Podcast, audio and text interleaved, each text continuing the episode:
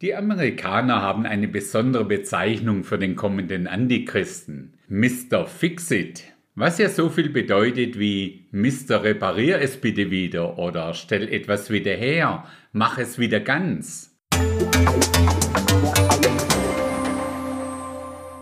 Bevor ich jedoch etwas reparieren kann, muss es ja zwangsläufig erst kaputt gehen. Erst dann kann Mr. Fixit in Erscheinung treten und zeigen, was er so drauf hat und was er kann. Da in dieser kommenden Woche das spezielle Weltwirtschaftsforum seine Jahrestagung in Davos hält, habe ich mal wieder das Buch von Klaus Schwab, Der große Umbruch, in die Hand genommen. Dabei erschreckt es mich immer wieder aufs Neue zu sehen, wie mächtig dieser Club doch ist. Einfach an dem gemessen, wie sie die in diesem Buch kommunizierten Dinge doch recht erfolgreich umgesetzt bekommen.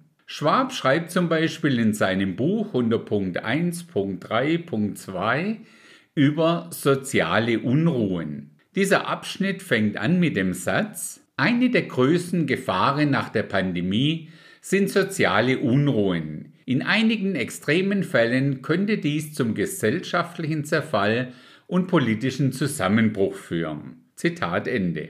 Als ich das zum ersten Mal gelesen habe, dachte ich noch, ja, sowas gibt's vielleicht irgendwo anders auf der Welt, aber doch nicht bei uns in Deutschland. In den vergangenen Wochen sehen wir jedoch verstärkt, dass das durchaus auch für uns gilt. So sehr weit sind wir aktuell nicht von einem gesellschaftlichen Zerfall und einem politischen Zusammenbruch weg. Aber wie immer wollen wir diese Dinge ja nicht von der politisch-wirtschaftlichen Seite betrachten, sondern von der biblischen Seite, der biblischen Sinnflut eben. Deshalb erinnere ich uns einfach mal an die zwei, drei Verse aus der Endzeitrede, die Jesus auf dem Ölberg an seine Jünger richtete.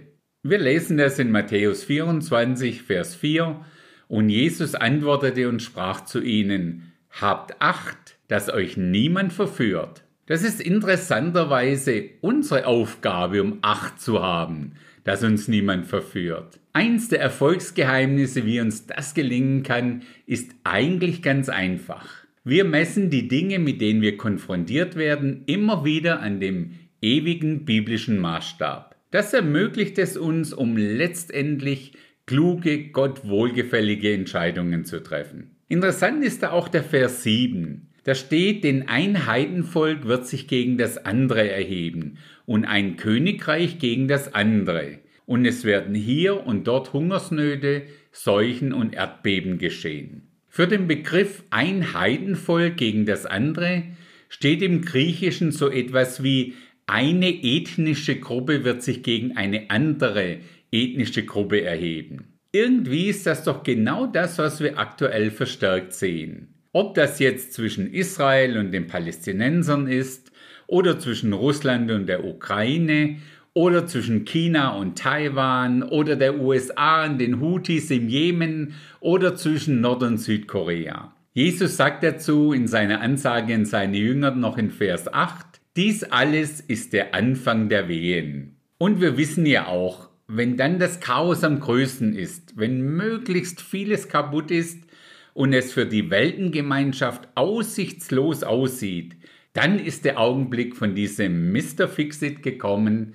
Das sind dann optimale Voraussetzungen für das Auftreten des Antichristen. Einem oder besser gesagt dem Ersatz Christus, der vorgibt, alles wieder zur vollsten Zufriedenheit der Menschen wiederherzustellen. Er wird zu dem Zeitpunkt der Einzige sein, der es schaffen wird, den Konflikt zwischen Israel und seinen Feinden wirklich erfolgreich zu lösen. Damit startet dieser Mr. Fixit bekanntlich seine siebenjährige Karriere, deren Ende wir ja kennen. Das haben wir uns ja in den vorangegangenen Episoden schon mal etwas genauer angeschaut. Das alles erinnert mich auch irgendwie an meine Jugendzeit. Das ist schon ein paar Tage her, also mein Vater war noch Teil vom Zweiten Weltkrieg.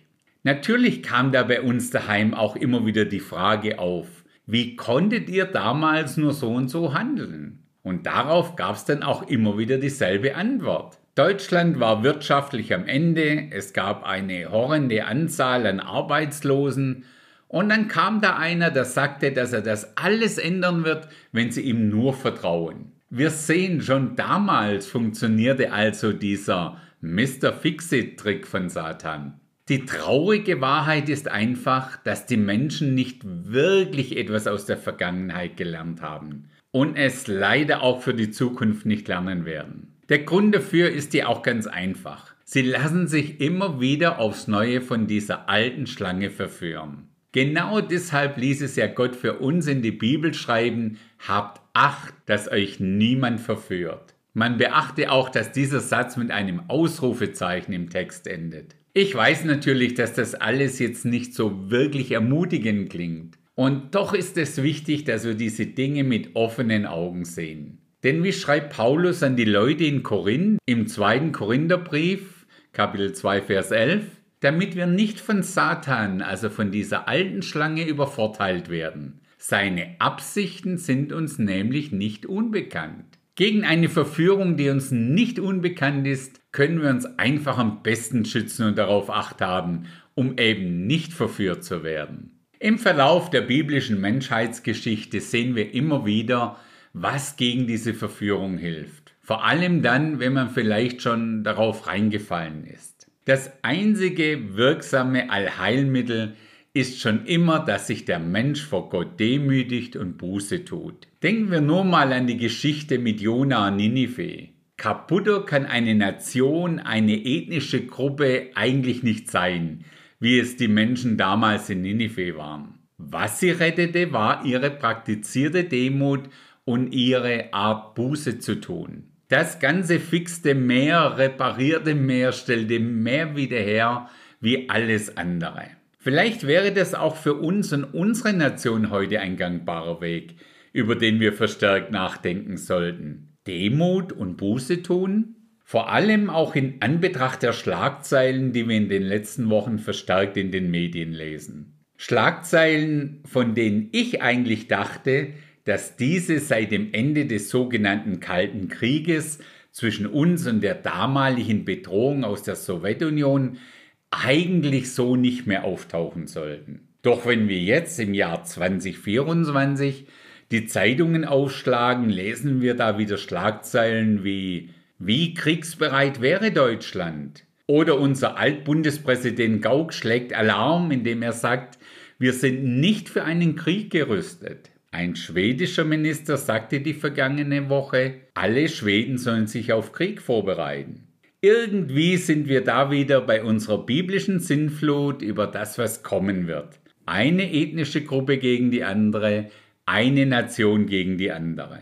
Zum Glück brauchen uns all diese Dinge, die wir aktuell um uns herum sehen, nicht wirklich Angst machen. Doch sie zeigen uns mit sehr viel Klarheit, wie aktuell und zuverlässig die Bibel auch heute noch für uns ist. Ein Satz, der das Ganze meiner Meinung nach ziemlich gut auf den berühmten Punkt bringt, ist, es gibt in dieser Welt keine absolute Sicherheit, aber es gibt die absolute Geborgenheit bei Gott.